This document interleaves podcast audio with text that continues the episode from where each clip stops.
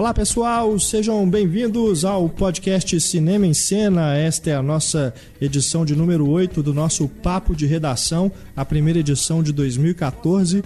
E vamos falar neste programa sobre alguns dos últimos lançamentos nos cinemas brasileiros. Temos aqui para comentar filmes como Frozen, Uma Aventura Congelante, Questão de Tempo, A Vida Secreta de Walter Mitty e também Álbum de Família. Além disso, a gente ainda vai falar um pouquinho sobre o Globo de Ouro, que teve aí no último domingo, dia 12, os seus vencedores anunciados. Eu, Renato Silveira, editor do Cinema em Cena, estou aqui acompanhado do nosso redator Antônio Tinoco. Muito obrigado, Antônio, mais uma vez pela presença aqui no nosso programa. Olá a todos. E também aqui mais uma vez conosco Marcelo Seabra, do blog O Pipoqueiro. Oi, todo mundo. Muito obrigado, Marcelo. Feliz ano novo, Marcelo. Feliz ano novo para nós todos, para os ouvintes aí. a gente vai falar aqui sobre esses filmes e também quero fazer aqui só um esclarecimento, porque a gente começou o nosso papo de redação com a ideia de ter é, os ouvintes participando né, aqui conosco da gravação, mas como a gente, a gente informou isso aí durante os últimos programas, que a gente passou por um processo de mudança de escritório, a nossa instalação aqui do estúdio, nosso estúdio, né, nossos estúdios modernos, modernos porque estamos até com equipamento novo, né, para gravar. Chiquíssimo. Porém, a ligação telefônica ainda não está 100%, mas a gente ainda volta com essa ideia mais para frente. Quem ainda estiver afim, a gente anotou o telefone de todo mundo que mandou o e-mail querendo participar do programa. Assim que a gente estiver com possibilidade aqui de fazer as ligações, a gente entra em contato com vocês e você que ainda não mandou e quiser, tiver interesse em participar do nosso programa, conversar aqui conosco sobre os filmes que estão em cartaz, é só mandar para a gente o seu telefone, de preferência fixo, mas pode ser celular também, no e-mail cinema@cinemascena.com.br. A gente começa aqui o nosso papo de redação falando sobre Frozen, uma aventura congelante, animação da Disney que acabou de chegar aos cinemas brasileiros. Esse filme que mais um da série de princesas da Disney, né? esse com duas princesas inclusive. Né? E o que eu achei bastante legal no filme é que ele não deixa tão evidente assim que o filme tem um vilão. Né? Pelo menos desde o início você não tem muito claro ali se há realmente um vilão na história, porque afinal de contas as duas princesas elas são irmãs e a princesa mais velha, a Elsa, que é a que tem o poder de congelar tudo, ela que poderia estar na escola de mutantes do professor Xavier. Emma né? Frost, né? É. Mas ela não é má, né? Ela simplesmente ela tem esse, essa condição, acaba que ela no começo do filme, isso mostra, né? Spoiler, ela acaba atingindo a irmã dela com o poder e acaba tendo que se afastar da irmã, das brincadeiras, até elas ficarem adultas, ela ser coroada como rainha. Então, em determinado momento, ela tem que se afastar inclusive do reino, devido a esses poderes. Mas de forma alguma ela se converte numa vilã. Né? Nos filmes clássicos da Disney e as animações sempre tem bem definido que tem a rainha má ou a bruxa má. E nesse filme até eles sugerem que ela tem ela é uma espécie de bruxa, né, por ter esses poderes. É, ela é uma rainha também, mas de forma alguma a gente pode falar que ela é uma vilã. É, eu achei interessante porque no, nesses tempos de hoje, todos os, os desenhos, o filme de super-herói, tudo que antigamente era visto como coisa de criança, tem vindo com uma temática mais dark, né, mais sombria. Próprios desenhos animados, né, o Detona Ralph, por exemplo, já tem algumas questões mais bacanas de serem discutidas e tudo mais. Mas o Frozen não, ele não vai por esse caminho, né? Ele é uma, uma, uma, animação tradicional da Disney, mais bonitinho, né? Tem um bichinho de neve, tem essas coisas que a Disney costuma colocar mas nem por isso ele não deixa de agradar os adultos, né? Porque também, como você mesmo disse, a questão do, dos personagens, eles são mais tridimensionais, né? Eles são melhores desenvolvidos. A questão de ter duas princesas, né? Eu acho que já é uma quebra do clichê. E são vários os clichês que são quebrados no, no Frozen. Acho que não vale a pena entrar em detalhes para não estragar a experiência do ouvinte, mas o, né, do meio para o final você tem uma, uma variedade de situações que são muito bacanas porque quebra a expectativa. Você está esperando que vai acontecer aquilo ali, que, que acontece sempre, que é o padrão, e não é por aí que a Disney segue. Então o Frozen tem esse mérito de voltar para o espírito antigo da- das animações da Disney e conseguir ao mesmo tempo quebrar aí uma série de clichês fazendo uma coisa nova e não simplesmente requentando uma fórmula ou qualquer coisa assim. É, e eu acho que vale a pena falar também que é mais um filme da Disney que segue a linha, né, de que a princesa não é mais aquela fraca que tá esperando o príncipe encantado salvá-la. É, não, a princesa agora é realmente protagonista, ela que vai tomar as rédeas lá das, das situações, né, que é o que ela, a Disney fez, explorou isso em Enrolados, né, o filme anterior, e explora de novo no Frozen, que é uma animação muito boa. E a Pixar também no Valente, né? A Pixar no Valente, exatamente. Que inclusive acho que a gente nem pode dizer mais se Pixar, Disney, se a gente pode separar as coisas, né? Porque o John Lasseter é produtor executivo do filme, ele é o diretor criativo, né, das animações da Disney. Nos agradecimentos, os diretores do Frozen agradecem o Brain Trust da Pixar, né, que são os cabeças lá do estúdio. Então, acho que hoje em dia a gente nem pode falar que uma coisa é diferente da outra, né? É Claro que vai ter a assinatura lá da Pixar, mas inclusive os filmes da Walt Disney Animation, né, estão inclusive melhores do que os últimos da Pixar, né, se a gente for analisar. Mas você estava dizendo, te interrompi. Ah, tranquilo. É, eu tô falando da animação, achei a animação muito bem feita. Sim, sim. Gelo não é um negócio fácil, né? Eu vi os vídeos explicando como que eles fizeram para animar. Realmente um trabalho que foi bem difícil. Eles viajaram para países para conhecer exatamente a estrutura, o ambiente, né? E para reproduzir isso no filme. Ficou muito bem feito. E queria elogiar também a trilha sonora, que fazia muito tempo que eu não via um filme da Disney com músicas tão, tão bem feitas, né? Tão, Uhum. ficam realmente na cabeça depois que filme acaba. É, Let It Go ficou um bocado de tempo na minha cabeça, né? Depois É. da cena que a menina praticamente vira Celine Dion e começa a cantar. Uma sequência muito, muito boa, né? Inclusive. Bacana, né? Não só na qualidade de animação, mas a edição dela toda, os efeitos, enfim. E como nos É, bons filmes musicais, as, as canções são realmente aproveitadas, né? Nos momentos que importam. Não é vamos parar tudo e vamos começar a cantar. Realmente é uma coisa bem fluida, que é bacana de você perceber. Então as, as É. canções funcionam bem também. Essa tradição voltou, né, com tudo, inclusive, porque houve uma época aí, né, a época aí de Shrek e tudo, que essa coisa de cantar no meio das animações foi questionada. Inclusive a própria Disney deixou de lado durante um bom tempo nas animações. Mas no próprio Valente, né, que é da Pixar, é, tem essa coisa de, de can- cantoria também no filme. Não tanto quanto no Enrolados e no Frozen, mas tem. Agora, eu não sei, eu- estava já acostumado com essa ideia de, de não ter mais essa cantoria toda nos filmes. Me achei um pouco excessivo no Frozen. Acho bacana as músicas e tudo, mas de repente eu falei assim, ah, podia ter um pouco menos de número musical, sabe? Pelo, pelo que eu mais. Eu nunca né? gostei, eu digo assim, porque eu nunca gostei, desde a infância, assim, nunca gostei desses esses números musicais no meio das animações. O Rei Leão, por exemplo, acho que tem um excesso de, de, de- de cantoria ali, de, de bicho cantando, que, nossa.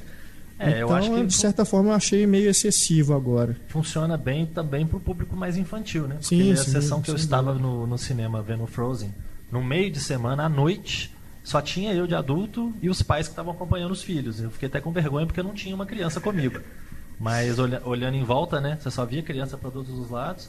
E eu acho que eles ficaram bem envolvidos, né? Eu, eu sentei no fundo, dava para ver às vezes a expressão, não a expressão, mas né, a direção do olhar pelo menos. E a maioria das crianças que eu reparei não estavam tirando o olho da tela. Uhum. Então pelo menos serviu, né, para pegar esse público.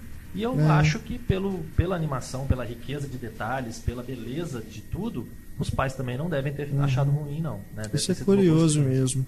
Porque na minha sessão também, no começo, assim, as crianças estavam bem agitadas, mas foi ali, um pouquinho depois ali, começou realmente as coisas a, a entrarem, né, a engrenarem, aí realmente a sala ficou presa no filme. Eu acho que foi a primeira vez que eu tive essa sensação de que realmente estava cheio de criança no cinema e todas estavam prestando atenção.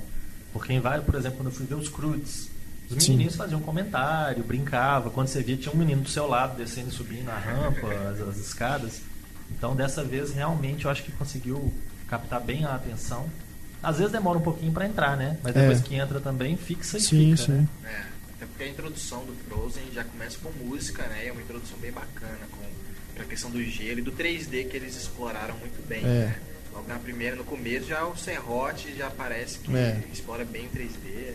E a- e essa introdução é bem enxuta, né? Porque ele apresenta tudo que precisa apresentar, a gente conhece os personagens e vamos partir pra ação agora. Não precisou de um filme de origem pra depois ter a É. segunda parte bacana. Sim, Exato. sim. Já entra direto no- na ação. Isso é, isso é legal também. Agora, uma coisa que eu notei, é, ainda falando de Enrolados, é a semelhança com Enrolados. É, parece que é o mesmo universo. Né? É o mesmo universo e, assim, essa questão da heroína que está presa, que vive a boa parte da vida, né, presa, sai para uma aventura, encontra um, um parceiro, né, que no Enrolados era o Flynn Rider, nesse é o Christopher, né, esse parceiro tem um, fica amigo de um animal, que no Enrolados é o cavalo, que gosta de, de maçã, no Frozen é a rena, que gosta de É, cenoura. verdade. O parceiro da, da Rapunzel no Enrolados é aquele camaleãozinho. Nesse é, a gente pode falar que é o Olaf, né, o amigo da Ana.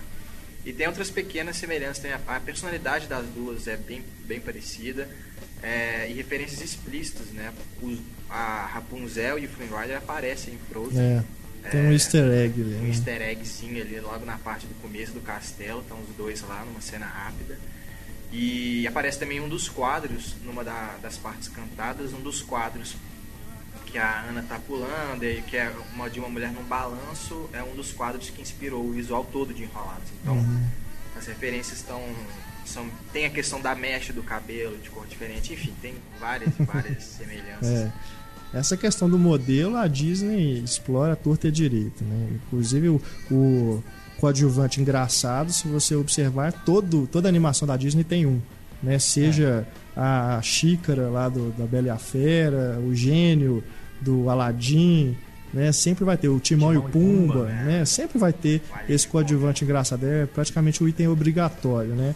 É bom quando funciona. Nesse caso, funcionou, porque É. quando eu vi o- as primeiras imagens, eu assim, pô, vai ter um, um personagem chato incomodando o filme inteiro. Mas não, O trailer não é muito animador, não. Pois é. Eu achei o trailer um saco. exploraram muito o boneco de neve no trailer, né? Como se fosse pra chamar as crianças mesmo. Mas acaba que no filme ele não é, é, chato, né? Não fica incomodando, né? É até bem simpático. A, inclusive a criação dele, do, o contexto, né? Em que ele quer um boneco de neve que nunca viu o verão, que é doido pra ir pra praia, né? É bem engraçado isso mesmo. É, eu acho que o fato de ter uma fórmula por si só não é um problema. O problema é como que utiliza essa fórmula. Senão a gente não assistia mais filme de James Bond, né? Então, ter uma fórmula não é um problema. O problema é, e aí, o que, que eu vou fazer com isso? E é onde que o Frozen brilha, né? Porque É. ele consegue quebrar os clichês, consegue, mesmo seguindo uma fórmula, ele consegue ir por um caminho que é né, mais ou menos inovador e é diferente, pelo menos. Agora, em relação aos príncipes, né? Também, como nos outros, nesses outros filmes, a não ser o Enrolados, que é o, é o, o ladrão, né? Que passa a maior parte do tempo ali com a Rapunzel, é um personagem mais presente. Mas nesse também você observa que os homens são meio colocados como coadjuvantes também. Eles não têm aquela participação assim é, determinante até, lógico, um momento em que é necessário que eles atuem, mas você tem a nítida noção de que as mulheres é quem são realmente as donas do filme, né? As duas irmãs, que é bem legal isso, inclusive, né? A gente não vai falar aqui o final do filme e tudo, mas a forma como resolve, né? A questão toda ali de como, como o dia é salvo, né? É bem original, inclusive. É uma coisa, é um, um tipo de amor que a gente não vê é, ser explorado, né? Na maioria desses filmes infantis. É, e os homens têm fogem do defeitos, clichê. Né? Sim. Isso é legal, os homens Sim. têm defeitos. O próprio o, o Christoph, por exemplo, ele é um cara solitário, é um cara na dele, que a família dele é um bando de criatura mí- mítica, né? Um bando de trolls na floresta. Então, os personagens masculinos também têm um defeito. Isso é bacana também, não tem ninguém infalível na história. É. E é sinal dos tempos também. Acho bacana a Disney estar com essa postura, né, de dar mais importância para as princesas e colocar os principais coadjuvantes, né? Porque a gente pega os filmes passados, né, Cinderela, Bela Adormecida, a gente nota as diferenças são nítidas, né? Com o que elas estão fazendo agora. E como o Renato falou, o- a solução final e, e tudo é realmente bem explorado, bem bacana. A gente tem também aqui mais alguns filmes, né? A gente tá aí no comecinho do ano, Frozen é realmente um lançamento já de 2014, apesar de ter tido pré-estreias aí já no final de 2013. E alguns outros filmes que a gente vai comentar aqui estrearam nas últimas semanas de dezembro. Como a gente fez um recesso aqui do nosso podcast, ainda não, a gente não chegou a comentá-los, mas a gente pega alguns aqui que valem a pena. Por exemplo, Questão de Tempo, que chegou aí nas últimas semanas de, de 2013 e é um filme que acho que muita gente deixou de ver até por estar viajando, né? E um filme que acabou saindo de cartaz até bem rápido, um filme dessa qualidade, é um filme bem, bem interessante, lida aí com viagem no tempo, sem parafernália de efeito digital nenhuma, né? Encontra uma solução bem legal ali para é bem simples, né? Para É ele viajar no mais tempo. otimista e mais bonitinha do efeito É. borboleta. né? Exato. Porque o cara viaja por É. meios próprios, por uma anomalia genética. É, mas ainda assim, no efeito borboleta tem efeito especial na hora que ele viaja, né? Vai mudando, assim, vai distorcendo o cenário. Nesse não, é simplesmente dar um flashback. E é isso, né? Uma sucessão de, de tomadas e ele já está de volta no tempo. Agora, me surpreendeu também o protagonista, né? Um rapaz muito carismático que eu nunca tinha visto ainda É. em nenhum filme. Foi, ele foi coadjuvante do coadjuvante de vários filmes, né? Tem É. ele no Dread, tem ele num tanto de filme, mas você nem lembra da cara dele. Esse ele é o de Harry Potter. É, tem ele no Harry Potter. Quem que é ele no Ele Harry é um Potter? papel bacana. Ele é um dos professores no Harry Potter. É? O Lourinho. É, ele é principal, dos principais. Eu, eu, eu nunca fui muito fã do, do- de Harry Potter, não, então eu não, lembro, não me recordo assim. Não. Pelo Mas eu não me A recordo. memória é melhor, né? Reparou É. mais. É, eu nunca tinha visto, eu não lembrava de ter visto esse cara. Claro que eu já tinha visto, porque depois que eu fui ver a filmografia dele, ele fez um bocado de filme que eu já vi. Mas sempre num papel pequeno que você não repara que ele tá lá. E agora ele assumiu essa responsabilidade, né, de ser o protagonista de um filme do Richard Curtis, né, que já é um cara bem É. estabelecido. Sim, Já é o cara que né, roteirizou aí um po- porrada de comédia romântica bacana que a gente consegue enumerar. Se você parar pra pensar, comédia romântica é um gênero bem complicado, porque a maior parte dos filmes é bem formulaica, bem clichêzão mesmo, e todo mundo fica bem no final, aquela coisa toda. E o Richard Curtis consegue fugir um pouco disso. Né? Ele consegue trazer um, um ar diferente para as coisas. Então, Notting Hill é um filme bacana. O Simplesmente Amor é um filme bacana. Quatro Casamentos e um Funeral, né? na época que lançou, fez um estardalhaço. E eu acho que essa questão de tempo, talvez pela época, como o Renato falou, pela época ele não tenha sido muito valorizado. é. Mas é um filme que merece muita atenção. Se eu tivesse visto esse filme antes, pelo menos nas menções honrosas dos meus melhores de 2013, ele estaria. Porque realmente tem filme que quando acaba você fica com um sorrisinho besta na- no rosto. Esse filme você passa o filme inteiro com um sorrisinho besta no rosto. É- é- são cenas assim muito legais, não é nada de fantástico, mas é um filme muito bacana. Os, os atores estão muito bem, os personagens são carismáticos apesar de uma falhazinha ou outra, tipo, a, a família da, da mocinha, por exemplo, nunca é muito explorada. Né? Os É. pais aparecem numa cena rápida e acabou. Enquanto isso, o filme passa né, o tempo todo na família do, do, do cara. Porque a família do cara tem lá suas características mais interessantes. O Bill Nye ele rouba né, a cena. Total, Bill, Bill é. Nye é um cara é fantástico. Você olha pra cara dele, você já começa a rir, você já quer ser amigo dele. É. Então ele é um cara muito legal de se assistir. E E é um, dos papéis que eu mais gostei de ter visto nesse filme. É, ele tá muito bem. A relação, inclusive, dele com o filho, né? A relação paternal. Inclusive, toma ali direções que são bem tocantes, né? É, o, o- o relacionamento do casal principal acaba não sendo a única coisa do filme. É, né? Você exato. tem. Acho que é meio que, meio que besta falar isso, mas é como a vida, né? Você não tem Sim, sim. um vilão que você tem que combater ou uma situação necessariamente para resolver. Aquilo ali é a vida do cara, né? É Passando o pai meio que passando a bola pro filho, né? Ó, eu tenho que te contar uma coisa, logo no comecinho do filme. É como se ele estivesse passando bastão ou qualquer coisa assim. E aí a gente vai acompanhando o amadurecimento do cara, tendo essa questão da viagem do tempo como uma metáfora para a vida dele. Uhum. né? Muita coisa ali é bacana que você para para pensar e fala assim, é, eu não viajo no tempo, mas eu tenho esse problema também. É. né? Eu tenho que resolver isso também. Como que eu resolvo isso sem poder viajar no tempo? Exato. É muito legal isso. Eu acho que as grandes ficções científicas trazem né, questões para pensar. sim. E esse filme não se assume de cara como uma ficção científica, mas tem lá suas, Uhum. né, suas características. Esse rapaz, o Dom Hal Gleason, né? O nome dele a gente acabou esquecendo de falar aqui. É uma pronúncia até bem complicada. Estamos falando aqui, né, de um cara que é desconhecido do grande público, não falamos o nome dele. Dom Hal Gleason. Ele não é nenhum galã, né? É o, é o típico rapaz inglês, né, com aquela cara meio estranha assim, que em outros filmes de comédia seria o coadjuvante engraçado, tipo o Rhys Ifan, né, que fez o, o lugar em Notting Hill, só que o Rhys Ifan é muito mais feio. Só- Esse aqui ainda dá pra ser um protagonista romântico ainda. Da Rachel McAdams. Da Rachel McAdams, que, né? Menos que ela. É, E ela tá linda, fazendo né? de novo, né? Um papel onde ela é a Exato. mulher do cara que viaja no tempo. Como ela Exato. fez com o Eric Bana no Te Amarei Para Sempre. É. Né? Da Time Traveler's Wife. Que também é um filme muito bacana. E também é um filme que segue nessa linha, né? De comédia Sim. romântica com a questão da viagem no tempo. Uhum. Mais dramático do que comédia. Um pouco mais né? dramático, é. Esse já é mais engraçado. Esse tem uns momentos bem bem fluidos, bem dinâmicos, assim, que o cara faz graça com várias situações. É muito bacana. Uhum. É, a, a sequência em que eles vão transar pela primeira vez, né? É muito engraçado. É muito engraçado. Não, e a hora que ele percebe que tem consequências, né? O fato dele ter Aham. voltado no tempo, mudado uma determinada ação, É. qual que é a consequência que isso vai ter no futuro? Isso causa uma série de situações bacanas também. Uhum. né? Eu acho que, de uma forma geral, o filme cumpriu muito bem o papel dele. É, eu tive só alguns probleminhas, assim, porque às vezes me parece que eh, alguns momentos, algumas decisões que ele toma são simplesmente para justificar alguma coisa que mais na frente vai acontecer no roteiro. Por exemplo, sem tentar aqui falar sem revelar muito, o momento em que ele eh, faz uma viagem no tempo com a irmã.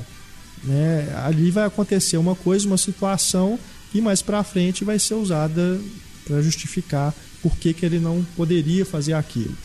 Mas são coisas que eh, são feitas, são artifícios de roteiro para a história caminhar. Né? Não chega a ser um furo, não chega a incomodar, não, mas você meio que percebe assim: ah, isso aqui é meio um pouco forçado para poder o filme acontecer. As coisas são mais arquitetadas. Você percebe que, que aquilo ali foi arquitetado. Tem um momento, inclusive, que, eu- que me chamou a atenção, porque quando ele volta no tempo, faz uma alteração e volta para o tempo dele, aquela alteração foi percebida por Sim, ele, né? sim. porque ele viveu aquilo teoricamente. Então ele volta para o tempo presente Aham. com a memória nova do que teria acontecido. E tem um momento em que ele- isso não acontece, que É. ele se assusta com o que, que aconteceu. Exato. Aí eu achei, na hora me pulou assim, falei, opa, peraí, isso é um furo. Mas, né, pelo resto do filme todo, É. por todas as outras situações, eu deixei passar isso aí. Não tem jeito, porque todo filme de viagem no tempo a gente fica encucado, né, com algumas coisas. Depois você vai pensando e fala, não, é realmente faz sentido, né? Ele poderia ter feito isso mesmo. Mas é, todo filme de viagem no tempo está sujeito a esse tipo de questionamento, não tem como. Mas nesse realmente é um filme a, a ser visto e ser redescoberto quando sair em DVD, em Blu-ray. Não deixem de assistir, não, porque realmente é muito bacana. E tem a sensação do momento também aí, né? A Margot Robbie, não é isso o nome dela? Que está- faz o Lobo de Wall Street, é a esposa, segunda esposa do Leonardo DiCaprio no filme. Mas nesse filme ela é o primeiro amor do protagonista.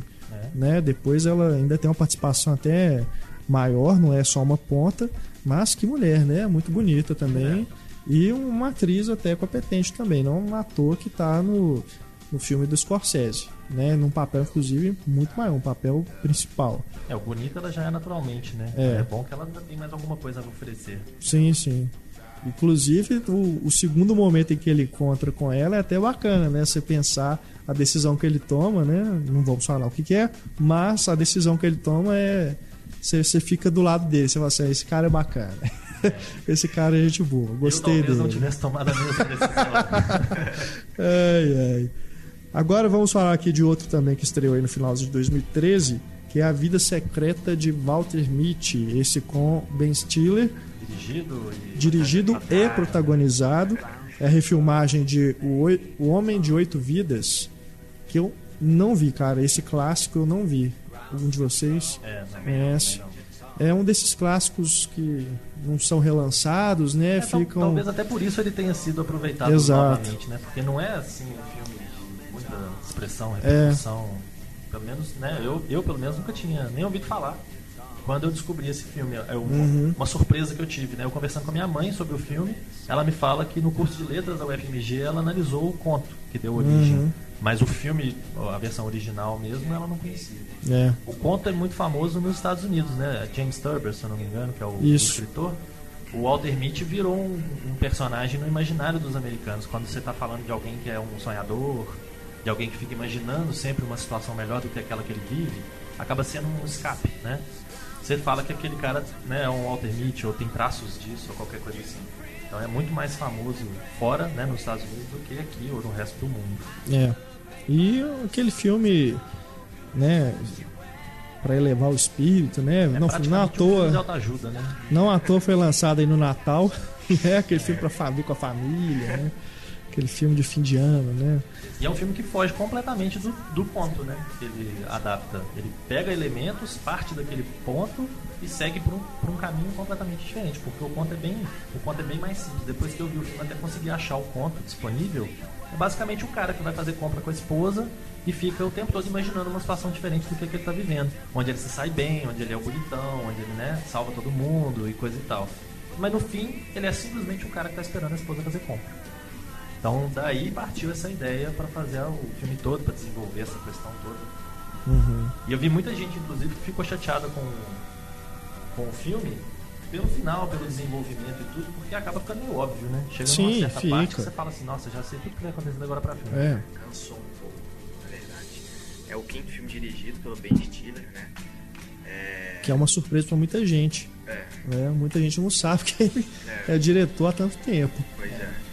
Eu, eu achei assim, não tem nada pra falar do Ben Stiller, eu tenho pra falar do filme que realmente me cansou um pouco. O Marcelo falou, ó, filme de alta ajuda, eu acho que é bem, bem isso mesmo.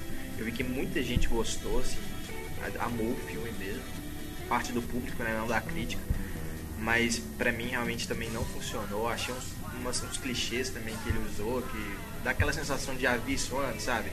De a mocinha que dá o dá oi, e aí o cara acha que tá falando com ele, mas tá falando com alguém. Exato, é. O cara que acha que a pessoa que tá na casa da mocinha é a namorada dela, mas na verdade é um parente e tal. É, o vilão do filme, né? Um vilão raso que você sabe que vai tomar uma lição de moral no final do filme. É, parece né? que eles estão na, na sexta série do colégio, né? Um mexendo com o outro, um É. bullying do outro. É, bullying é, não, não dá. Esse negócio também dele abandonar uma parte do filme que isso não é spoiler, mas acho que tem até no trailer, que ele tá de bicicleta, ele abandona a bicicleta, ele tava no meio da rua, ele tava querendo encontrar o personagem de Champagne, que é, faz muito bem o papel, apesar de ser pequeno. Ele simplesmente abandona a bicicleta na rua porque ele tem que correr pra, né, não sei, se Porque vai ser uma conhecer. cena bacana, É, né? É. Muito Não simplesmente. sei, exa- é, exatamente. Mas eu achei também que a hora que ele entra na aventura mesmo é tudo muito rápido. Parece que é fácil, assim, né? Ele vai parar onde? Na Groenlândia, né? Ele vai pra Groenlândia, Depois pra Islândia. É, eu até me perguntei assim, será que ele tá imaginando ou será que ele tá indo mesmo? Aí tava indo mesmo. Tava indo lutar com tubarões, né, fugir de vulcões, erupção. É, não, eu, eu até assim, não, quando acabou o filme eu fiquei pensando se não poderia ser feita uma leitura, se isso aquilo tudo realmente não foi imaginação dele. Uhum. Porque acontecem coisas que realmente, assim, dentro do, do, do normal seriam impossíveis, seriam fantasias, né? Assim como no começo do filme, ele imagina ele praticamente como um super-herói, né? Enfrentando o cara lá, o, vilão do filme, tirando né? o O, novo chefe. Inclusive, bem legal a sequência que eles saem correndo pelas ruas, Eu só né? acho que cansa, né? É, É. legal, mas depois de É. um certo tempo é igual a destruição de Metrópolis do Homem de Aço, né? Começa bacana e tal, mas Aham. não precisava disso tudo. Já É, cansou, gente. Vamos. Verdade. É. A sequência do Benjamin Button também, Nossa, né? essa- não, essa foi horrível. Não, ele é, é referência a ele mesmo, né? De Trovão Tropical. Parece aqueles Aham. trailers falsos de Trovão Tropical. e é totalmente diferente dos sonhos que ele tava tendo, que era ele o protagonista do sonho. Ele, ele, o Walter Mitty e tal, não sei, uma situação ali mesmo naquele ambiente, não Benjamin Button, sabe? É, parece que É. foge do que ele tava Foge, fazendo é. só pra conseguir um, uma gag, um momento Uma engraçadinho. É. Ele sendo Ben Stiller naquele momento. É, eu achei que né, em algumas cenas, muitas cenas até, ficou arrastado mais do que deveria, né? Teria que ser um filme mais curto às vezes e menos feel good, menos dessa questão do autoajuda. É, o Feel Good no final tá explodindo já. né?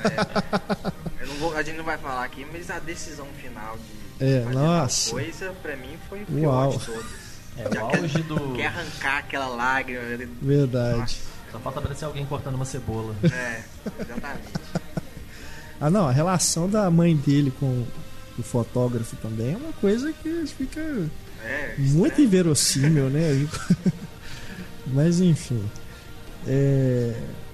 Não, a própria, a própria relação dele com a menina, né? A, que faz a, quem faz a Kristen Wiig, né? A, a- o interesse amoroso. Até que começa de uma forma assim, ah, ela é uma mulher que já, já tem um filho, né? Tem outro relacionamento e tudo, mas acaba que vai cair no clichê também. Você pode esperar. Depois do- também vai cair no clichê. Depois do madrinha de casamento, ela né, caiu muito no meu conceito e ela vai precisar fazer muita coisa boa para eu querer ver ela de novo no cinema. Engraçado que eu, eu tinha antipatia dela quando ela fazia as pontas nos filmes do Gil de Apatol. Aí depois que ela fez o Missão Madrid de Casamento, eu falei, pô, eu gostei dela como protagonista, né? Mas agora já tá caindo de novo no meu conceito. É, pelo menos não teve a Melissa McCarthy nesse filme. Agora tem também aqui pra gente comentar o álbum de família. Esse é o filme que desde a concepção já começou a ser falado. A Mary Streep, Julia Roberts, é Oscar, é Oscar. A gente tá vendo aí, já a temporada de premiação já começou, a gente tá vendo que não vai muito longe. Né? Se ganhar alguma coisa, olhe lá, né? A Meryl Streep concorreu aí no Globo de Ouro, né? Porque é a Meryl Streep. A Meryl Streep já tem a vaga cativa dela, né? São quatro indicados É. e a Meryl Streep. Se ela tivesse no Walter Mitty, ela seria indicada, né? Se ela Ela fosse é a a voz mãe. na do- gravadora, ela é, tá indicada ao Oscar. né? Mas, de qualquer forma, álbum de família, né? É o título que eles encontraram para August Osage County. É, O que já dá a impressão, esse título original, de que é assim, todo mês vai ter um dramalhão novo É. no cinema passado numa cidade diferente. Esse mês de agosto foi nesse Os- Osage County. Mês que vem vai ser September, Oklahoma, não sei aonde. E assim por diante. A gente É. tem que ficar acompanhando os dramas familiares forçados ao extremo. Pois é, eu acho que o distribuidor podia ter sido até um pouco mais espirituoso e chamado o filme de Casos de Família. É, Porque é uma boa, é a mesma coisa, né? São, é um filme de barraco o tempo inteiro, briga de família. Todo mundo desajustado. A diferença-. A diferença daquele programa tosco do SBT é que os atores desses são bons, né? É a diferença, É o porque que torna possível chegar ao final da. Exatamente, é o elenco. Agora, boas atuações também com o pé atrás, porque pra mim a Mer- a Mary Streep e a Julia Roberts estavam gritando Oscar o filme inteiro. Então elas Verdade. exageram, elas dão uns chiliques que às vezes não precisava ser tanto e É. vão a certos extremos que o resto do elenco acaba funcionando muito melhor. O Chris Cooper é um cara que funciona em qualquer momento, né? Eu não, não me lembro de ter visto uma atuação ruim dele. Sam Shepard é outro, que é um cara verdade. fodaço. Sim. Então os dois são muito bons. A, a irmã mais caladinha, Sim. Julianne Nicholson, também é Uhum. muito boa de serviço. O Benedict Cumberbatch tá bacana. E é interessante ver o Benedict Ótimo. Cumberbatch como um perdedor, né? É. Um coitadinho, né? Normalmente a gente vê ele como a- o maquinador por trás das coisas, né? É. E tal. O dragãozão do Hobbit. Agora É. nesse filme ele tá bem porque é, um, é o oposto do que a gente tá acostumado a ver. Sim, sim. E uma, uma surpresa grata pra mim foi a Juliette Lewis, que tava meio sumida, que eu não lembrava muito de filmes recentes dela. E eu acho que o tom que ela dá pra personagem dela foi muito adequado. Mas Acaba. aí, mas aí vem um problema, assim, que eu achei que é a questão da caricatura, de estereótipo, assim. Tem, até Frozen tem personagem mais tridimensional que o Ah, Cabo sim. de Família. Porque a Juliette Lewis, ela vai ser aquilo ali, assim, o resto do filme, sabe? Aquela personagem meio burra, meio superficial e tal. Aí eu não gostei muito. É, imagina ela com dela. 70 anos, patricinha daquele jeito, namorando É. o cara bacaninha, playboyzinho e tal. Exato. Eu acho que, que é condizente, né? O próprio namorado dela no filme, o Dermot Mulroney, é um personagem também que é condizente com o personagem dela, que é outro imbecil. Então, É. eles todos né, funcionam muito bem. Agora, as situações que vão sendo criadas, que vão sendo colocadas, eu fiquei chateado porque o Tracy Letts, que é o criador da peça, né? A peça Eu vi. premiada e tudo. E o cara foi o roteirista e tudo mais. É o mesmo cara que escreveu Killer Joe, que funciona muito melhor e que também trata de uma família desajustada. Né? O Bug, que é um filme que eu gosto muito, Sim. é, Possuídos, Isso. que é um filme desvalorizado, né? Com Michael Shannon, Demais. Ashley Judge, Isso. né? que é muito bom, eu, eu achei muito bacana, eu gostei do Bug pela, pela paranoia, pela sensação toda que vai colocando no, no público. É um filme muito legal. O Killer Joe, né? Nós já falamos sobre ele também, muito bacana. Excelente. E aí agora o cara dá essa derrapada com esse dramalhão mexicano interminável, que é esse álbum de família. Pois é, horroroso. mas eu li um comentário de um crítico é, norte-americano e ele falou que esse filme tá fazendo uma peça genial se passar por uma, um texto raso, um texto ruim.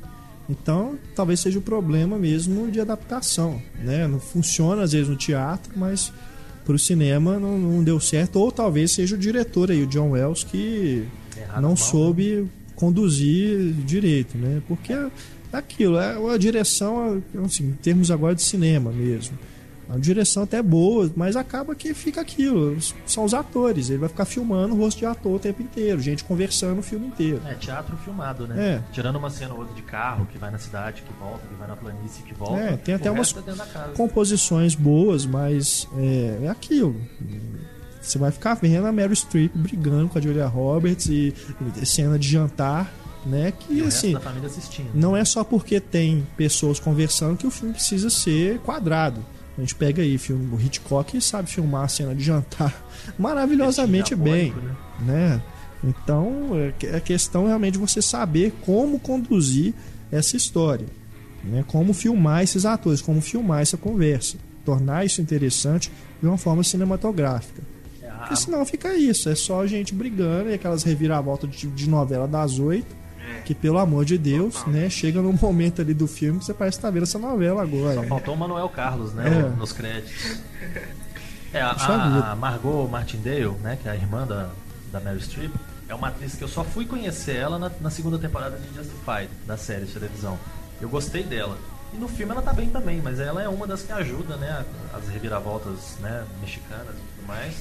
Então acaba que fica todo mundo na mesma. O John Wells, inclusive, que você citou, que é o diretor, dirigiu o Company Man, a grande virada Sim, com sim. Ben Affleck. Também tem o Chris Cooper. E, e é um drama bom, né? Um drama bacana, Exato. que funciona Uhum. bem sobre uma situação atual, que é uma crise econômica e tudo mais.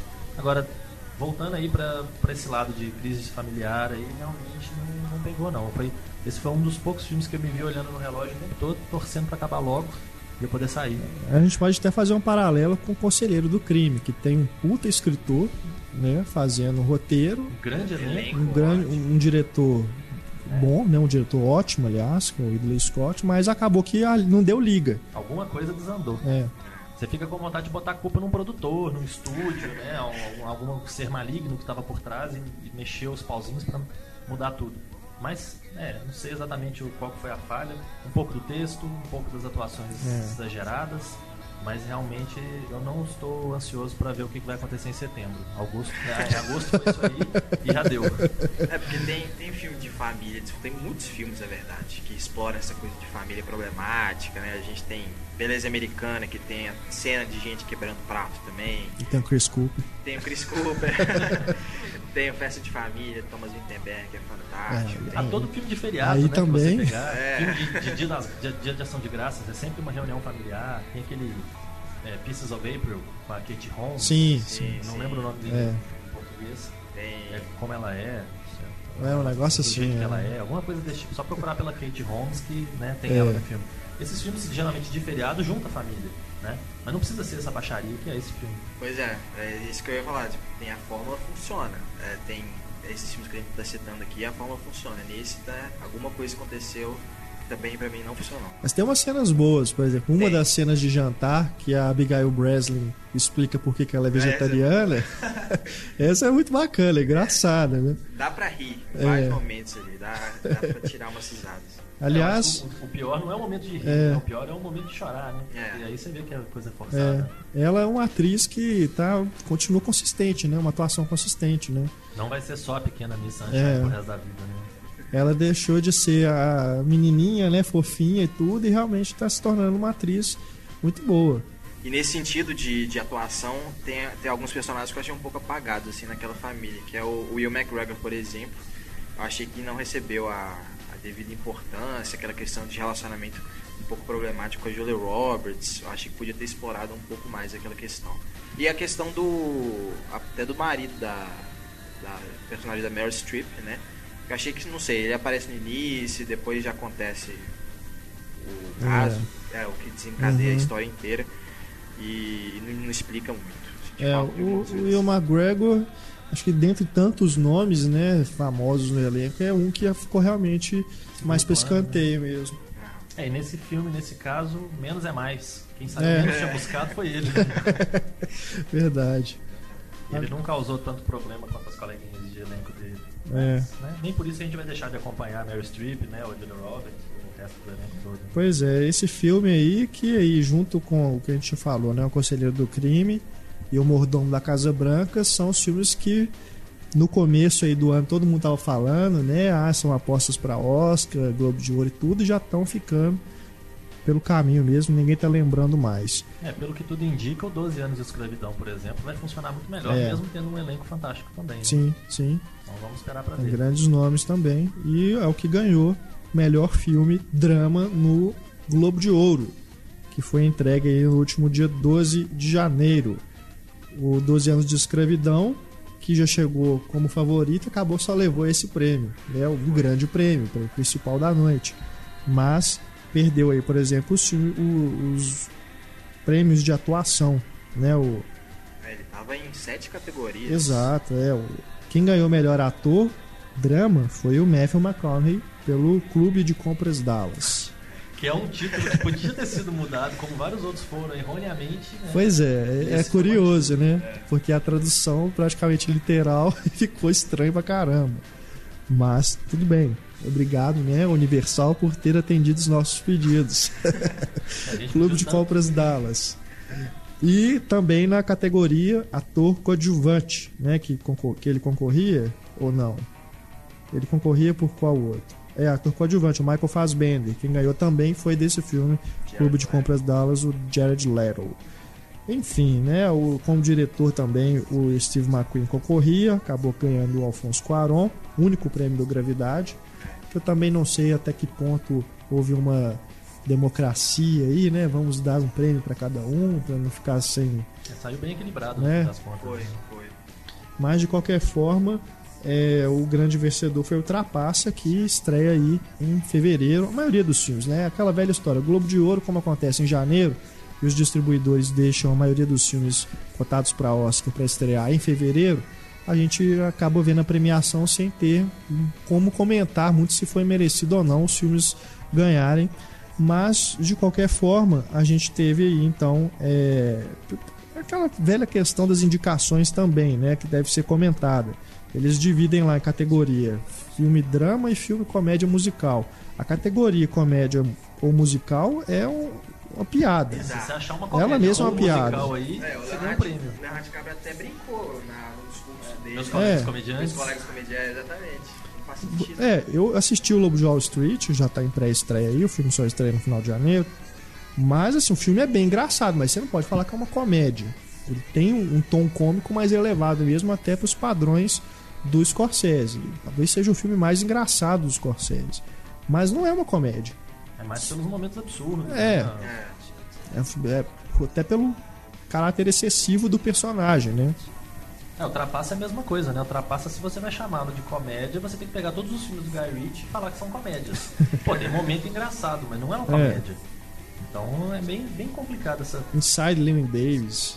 é, Não é um vi ninguém músico, falando então que esse filme é comédia. Você vê o trailer, É, deve estar tá mais pro, pro quesito de musical. questão musical, Pelo né? fato do cara ser um músico, né? Nebraska. Nebra- É. o Alexander Payne ele sempre cai nessa, nessa categoria. Porque ele faz comédias dramáticas. Mas sempre vai, o povo leva pra questão cômica. Pelas curtas cenas que eu vi de Nebraska, né, que o filme não chegou aqui nem nada, mas pelos trechinhos, pelos clipes que no próprio Globo de Ouro foram exibidos, parece que você vai sair do cinema e cortar os pulsos, né? e aí vem vender o filme como Pois comédia. É muito estranho isso. Eu lembro que quando o, As Confissões de Schmidt foi indicado, Jack Nicholson, acho que ele ganhou o Globo de Ouro como ator principal de comédia. E ele falou: peraí, mas esse filme eu fiz uma comédia, ninguém me avisou. Poxa. Enfim, ela também, né, do Spike Jonze. Você vê o trailer e você fala: onde que isso é uma comédia, cara? Né? Pode ser até, claro que até pela caracterização do Joaquim Fênix, você imagina que vai ter alguns momentos ali que você vai rir, mas em nenhum momento você fala que aquilo é uma comédia. Enfim, acho que eles deveriam re- realmente rever isso aí, indica 10 filmes de uma vez, tira essa divisão boba, né? E pronto, faz igual o Oscar. Podia criar Usar, quer terror, dar né? indicação para todo mundo, né? Quer garantir. Exato. quer, quer só garantir, né, o, a presença de celebridades lá no jantar, né, para dar audiência. Então indica todo mundo, mas tira essa categoria porque acaba pegando mal, não faz mais sentido isso. Agora é é raro a gente ver mesmo, né, filme de terror ser indicado. Ter indicado alguma coisa. É, eu achei que Filme de essa, gênero, assim, é difícil. essa questão que você mencionou das datas de estreia, eu fiz a, a cobertura né, do, do Globo de Ouro postei no Pipoqueiro logo na sequência. Então, acaba que eu achei meio. Até eu achei meio burocrática a minha cobertura, né? Os meus comentários e tudo. Porque a maioria dos filmes eu não vi. Né? A É, não tem muito pra você explorar. aqui. Uhum. Então você vai falar o quê? Ah, fulano ganhou no lugar de ciclano. Quem tá melhor? Não sei, eu não vi nenhum dos dois. É. Ou nenhum dos cinco. né? Em algumas categorias, claro, gravidade, a gente já viu, né? Tem alguns filmes aí que a gente já viu. Mas tem, tem categoria que eu ficava olhando e falando, ah, quem ganhar, beleza, né? Depois que eu assistir, eu vou ver que, quem que mereceu o quê. Nas categorias de televisão, por exemplo, já deu pra levar melhor. Porque as séries tendem a estrear aqui quase em tempo real e as que não estreiam a gente consegue baixar o episódio, pelo menos. É. Então, o John Voight, por exemplo, ter ganhado o melhor ator coadjuvante, não que ele esteja mal, né? Mas é o John Voight. John Voight, ele não está mal, mas também não tem um momento que ele está bem. Porque ele é meio caricato, né? É meio exagerado. Então foi uma grande surpresa o Aaron Paul do Breaking Bad, né? Que estava levando tudo, que estava sendo elogiado e tal, não ter levado o prêmio de ator coadjuvante. Ter ficado pro John Voight. Isso pra mim foi uma grande surpresa, mesmo gostando de Ray Donovan. E em relação às atrizes né, do Trapaça, as duas levaram. Amy Adams como principal e a Jennifer Lawrence como coadjuvante. Fica aí a dúvida pro Oscar em relação a Amy Adams, né? Porque eu, eu não vi o filme ainda, não sei se ela tá mais aí pra categoria principal ou coadjuvante. Se É. ela vai competir com a Jennifer Lawrence, né? De repente. Eu acho que o papel da Jennifer Lawrence é muito curto, é pequena, tem, né, claro, sua importância. Ela não é uma atriz ruim de forma alguma, né, nunca foi. Mas eu tenho também minhas dúvidas se não é muito incensar ela demais, né, pelo tanto de prêmio que ela tá levando, pelos É a atriz do tá momento, né? É, Acaba, e acaba que é indo muito muito no cômodo, né? oba-oba, né? Dá o prêmio Verdade, pra ela, verdade. mas eu não acho que ela merecia assim, um prêmio de atriz coadjuvante do ano inteiro. No Uhum. Globo de Ouro, por exemplo. Muito menos no Oscar, né? Que tem menos categorias. É. E é o segundo prêmio seguido, né? Ela ganhou ano passado no Globo de Ouro por O Lado Bom da Vida. Que é um filmezinho safado também, né? Mas não vamos entrar por Ah. aí, porque já me olharam Eu gosto, aqui, então- gosto bastante. Eu gosto também. Ok, ok, entendi o recado. Mas a, a Kate. me, Pode falar. o, o Leonardo DiCaprio ter ganho. Porque É. tava fazendo tanto barulho pro Dois anos de escravidão, né? O Chetel, o Geoform. Não, porque foi em categoria diferente, né? O Leonardo DiCaprio foi por comédia musical. Ah, sim. sim. Tem isso também, né? No, verdade. as categorias de atuação também tem essa divisão. Então ele acabou que ele concorreu com Christian Bale, o Bruce Dern, o Oscar Isaac e o Joaquin Phoenix. É merecido, assim, eu, eu falo, tendo visto o filme, é uma atuação que merece um prêmio, sim. Se você viu o Django Livre, se surpreendeu aí com, com o DiCaprio, né, insano daquele jeito, nesse ele tá ainda mais acima daquilo. Ele, é, acho que merece, merece. Falta, mais uma vez, falta ver os outros filmes, né? Mas, de qualquer forma, não é uma atuação que você fala assim, porra, é possível que um cara desse vai ser premiado, né? o Mas Isaac não é bem- nenhuma. Bem desconhecido. Um exagero, né? não. Até então, e começou a aparecer agora com esse Leon Davis aí. É. Já acho que pra ele, assim, não como prêmio, prêmio de consolação, mas já é bom o suficiente pra ele aparecer, né? Ele deve É. receber muito convite da agora pra frente pra fazer filme. Afinal de contas, ele trabalhou com os irmãos Coen, foi indicado a um prêmio. Se ele foi indicado ao Oscar, então, aí melhor ainda, né? É, mas é um filme que tá sendo um pouco ignorado, assim, em competições e premiações, É. os desafios deles. Vamos ver se no Oscar ele vai conseguir mais espaço. No fim das contas, aqui você tem que cruzar né, as categorias. Então, se você pegar de ator principal, é difícil você encontrar um lugar aqui para alguém, porque olha só, o Chiwetel Ejiofor, é isso? A pronúncia? Chiwetel Ejiofor, por 12 anos de escravidão, o Idris Elba por Mandela, Tom Hanks, Capitão Phillips, o Matthew McConaughey por Clube de Compras Dallas e o Robert Redford por Até o Fim. Talvez o Redford fique de fora para entrar o Leonardo DiCaprio no Oscar, quem sabe. Porque os outros realmente são fortes, assim, de oba-oba de aposta, né? São todos bem cotados. E o Bruce Dern também, que ganhou o prêmio em Cannes, né? De melhor ator, é outro que é forte. Então, tá realmente aqui muito. Talvez até Tá difícil né? mesmo, é. Um e É, Talvez até o Tom Hanks saca, saindo sai fora. fora. Porque o Matthew McConaughey eu não vejo ele fora do Oscar. Indicado a melhor ator, não. 12 anos de escravidão por tudo que o filme tem conquistado aí, né, de, de prestígio. O Idris Elba pelo interpretar o Mandela, talvez seja até aquela indicação. Como o Morgan Freeman já ganhou, talvez eles até não, não levem em consideração. Mas, ainda assim, a gente sabe como funciona, né? Então acaba que é, na hora de cruzar o, o, as categorias aqui fica um pouco a dúvida aí de quem vai realmente pro Oscar, que neste momento que você escuta o podcast já sabe, né? Porque as indicações saíram neste dia 16, exatamente o dia de publicação do nosso programa. Agora tem outras categorias, né, que a gente pode comentar aqui, filme língua estrangeira, esse a gente já viu pelo menos três filmes, Azul é a cor mais quente, A Grande Beleza e A Caça. Já estrearam no Brasil. Ganhou A Grande Beleza. É, eu tava esperando que ia ganhar a caça, mas pela, pela, pela, pelo festival mesmo, né? Essa questão de ser um pouco mais comercial e tal, usar mais a indústria, eu achei que ia ganhar a caça, mas mais o modelo hollywoodiano, assim, não achei que nunca ia pra Azul é a cor mais quente, apesar de eu estar tá torcendo pra Azul é a cor mais quente. Mas fiquei feliz com a premiação de A Grande Beleza, que é um filme que eu gosto muito também. É, eu fiquei mais no, na caça mesmo, eu acabei não vendo os outros é, indicados. E eu achei que a caça, né, às vezes pelo próprio padrão hollywoodiano, por ter um ator agora que caiu nas graças do público como Hannibal, né, que é o Matt Mikkelsen, que é fantástico, eu achei realmente que o, o a, caça, a caça fosse ganhar. E foi uma surpresa, né, uma surpresa pra mim, né, muita gente por aí achou bacana o filme que ganhou, então não foi bem uma surpresa. E a animação ganhou Frozen, né, como a gente já tinha comentado, concorrendo com os Croods e meu malvado favorito 2.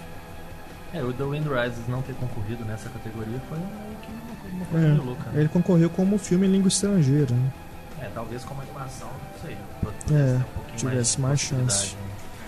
É, entre os três ali, Frozen ia ganhar, com certeza. É, É, sem Frozen, sombra de dúvida, merecido também, né? Acho que ao lado da Kate Blanchett, do Frozen era a grande barbada da dúvida. noite. Né? É. Porque Não tinha dúvida de quem ia ganhar. Verdade, a gente é. tinha uma certa. Né? Ah, quem sabe esse, quem sabe aquele.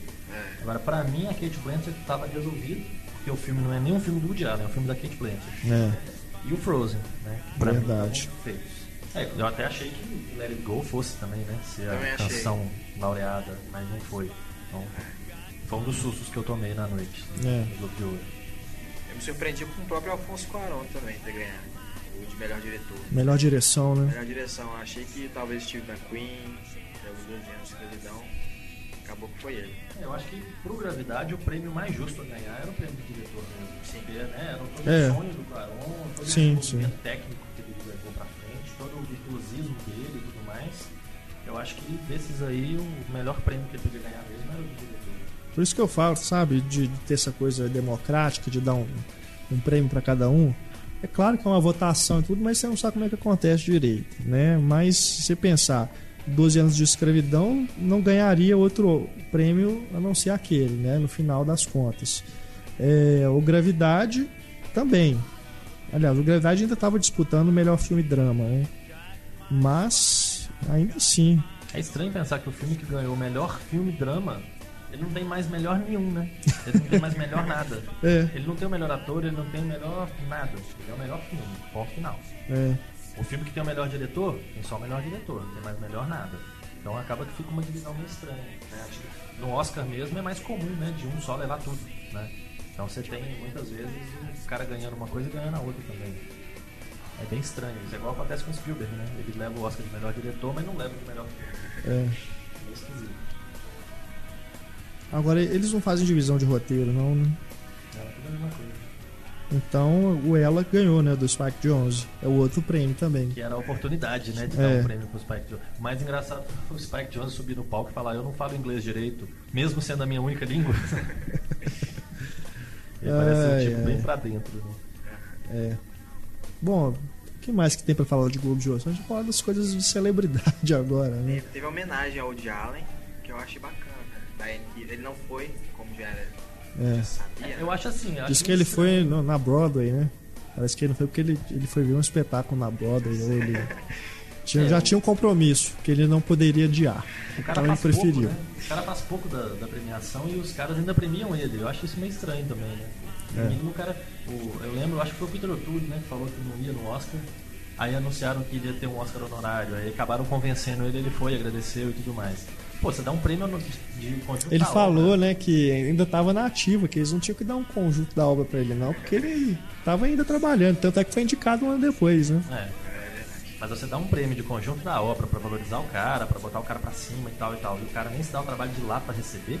É. Eu acho meio complicado, né? Aí tiveram que arrumar a Diane Keaton lá, pra- sempre com aquelas roupas esquisitas dela. ou ela tá com uma roupa esquisita, ou ela tá com um cabelo esquisito, ou são os dois. É.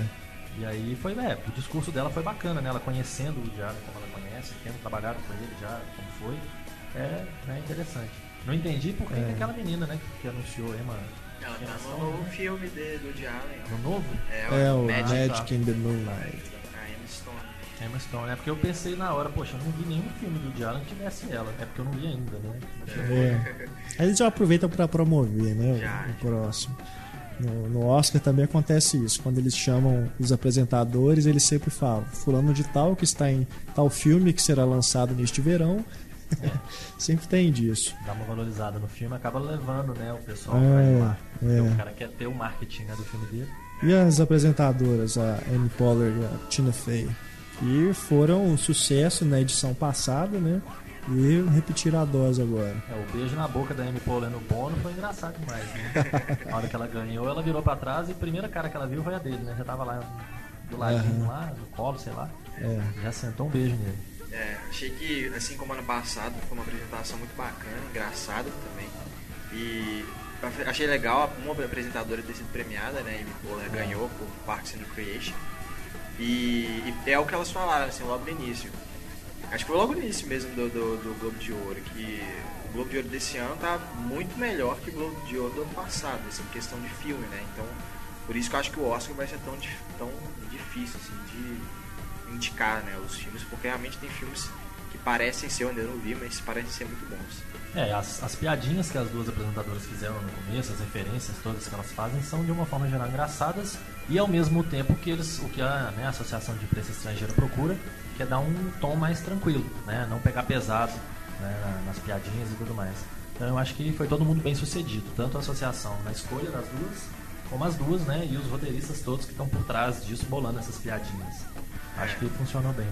É, realmente. Melhor que Seth MacFarlane. É, Nossa. que tem aquele humor, né? Mas vamos levar a piada à última Vamos, é. instância, né? Vamos levar dois minutos a mais do que a piada deveria para poder tirar toda a situação absurda daquilo ali. Muita, muita gente não, não vai muito pra cara né, desse tipo de piada. Parece que ele, ele pega os Simpsons, fala assim, o Simpsons é engraçado numa piada rápida. O meu vai ser engraçado numa piada de duas vezes o tempo. E aí acabava que ele explorava demais, né? Mesmo no palco, ele explorava demais as piadinhas dele e acaba que ficava meio cansativo às vezes, tinha coisa que parecia piada interna, só um ou dois na plateia que entendeu. Então é. Pois é, as duas realmente não fazem esse estilo. É, inclusive, a, a- acho que a piada assim, mais pesada, se a gente pode falar isso, das duas, foi na verdade no ano passado, quando eles falaram do A Hora Mais Escura, da, e falaram que a, a Catherine Bigelow, que é a diretora, entende de tortura porque foi casado com o James Cameron. e esse É. ano realmente não teve nada assim, não. Foi bem, bem bacana. É, todas as piadinhas que eles faziam mostrava, né, a pessoa rindo na plateia, entrando na brincadeira. O Matt Damon, né, pegaram muito no pé dele. É. Toda hora fazia uma piadinha com o Matt Damon, que ele tava, Aham. né, tava gay no filme do Liberati, aí aproveitaram pra pegar no pé dele e tudo. O, o Michael Douglas, né, foi até bacana, que era outra barbada também, né? Michael Douglas É. levar o prêmio de melhor ator pra, pra televisão. Vocês viram esse filme, inclusive? E muito bom, do Liberati. Ele já passou na HBO aqui do Já, ele Brasil. vem passando, acho que desde, desde outubro ou novembro, mais É. ou menos. E é bem legal. Minha Vida com Liberati que chama na, Uhum. na, na produção. E realmente é muito bacana. E era um filme que eu, eu, vi entrevista do Michael Douglas falando que eles só levaram pra televisão porque não conseguiram verba, né? Pelo, pela, pelo tema do filme. Então eles acabaram levando pra televisão porque a HBO é mais aberta nesse sentido. Então eles bancam né, esse tipo de produção mais corajosa. E aí o Michael Douglas levou e aproveitou pra né, fazer uma menção honrosa ao colega dele de elenco, que era o, o Matt Damon. E o Michael Douglas, que agora é o Homem-Formiga. É. né? Será que vai Quem ser a diria? versão mais velha do, do Paul Rudd? Ou- Não, diz que ele é o Rick P. E o Né? Paul Rudd vai ser o. E o Paul Rudd é o Scott Lang. Ah, tá. Então, em algum momento, eles vão se encontrar. Eu acho que deve ser uma coisa, uma parceria, tipo, mentor, né? Um do outro. O Michael Douglas sendo o mentor do Scott Lang, né? Deve ser algo nesse sentido. É, sendo do Edgar Wright, eu né, vou aguardar ansiosamente, apesar do Heróis da Ressaca, né? pelos anteriores, né? Vamos aguardar ansiosamente aí pelo filme do Homem-Formiga. Mas a melhor notícia, já que a gente entrou em notícia, Quentin Tarantino, né? O É. Hateful, Eight, Hateful Eight, uma homenagem, talvez uma homenagem ao The Magnificent Seven, né? O faroeste com Steve McQueen. É, o nome é muito bom, né? É, o nome é O muito título é muito bom. É. Se ele realmente estiver mantendo esse negócio de ah, agora aprendi como fazer um faroeste com o Django, agora eu vou fazer realmente um. Se Django já foi bom, É. né? Imagina como que esse vai ser. E será Não, que vai ser mais bom. um Oscar pro Christopher Waltz? É, pois é, vamos ver. Mas eu acho bom também ele continuar fazendo faroeste, porque senão fica aquela coisa, ele vai, faz um resgate de um gênero e o gênero vai morrer de novo. Porque fez- ficou só na moda enquanto estava ali, né? No Oscar e tudo.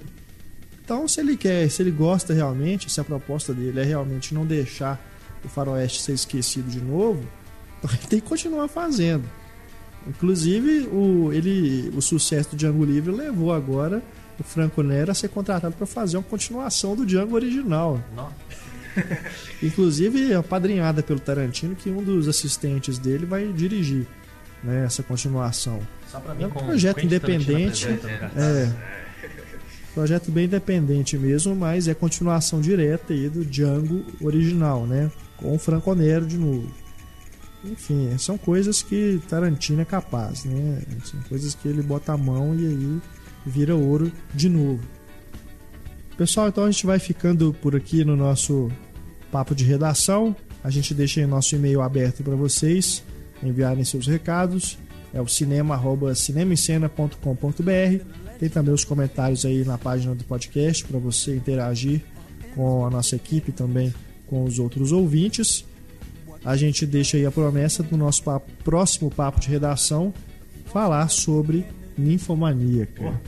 O Ninfomaníaca que estreou já em várias cidades, mas ainda não em Belo Horizonte, enquanto a gente gravou esse programa. Mas pro próximo a gente já vai ter visto. E a gente fala também sobre o novo filme do Scorsese, tá bom? Claro que até lá tem algum filme do Oscar para estrear? Não, né? Acho que a maioria é em fevereiro mesmo. Mas Inclusive perto do carnaval, né? Que foi uma escolha É. muito louca, né? Exato. Mas a gente depois faz aquele tradicional programa dos filmes do Oscar, aí pegando os indicados um pouco mais próximo da cerimônia que acontece em 2 de março. Muito obrigado, Marcelo, pela presença aqui conosco. Visitem o blog do Marcelo, o pipoqueiro.wordpress.com. Exatamente. Tem a cobertura do Globo de Ouro pra quem não viu e mais um punhado de filme. Então fiquem à vontade, comentem, visitem e tchau, até a próxima.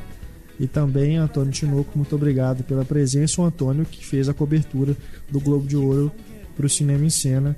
Foi muito legal também. Muito obrigado, Antônio.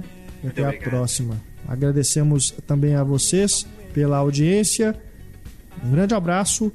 Até o nosso próximo programa. Tchau.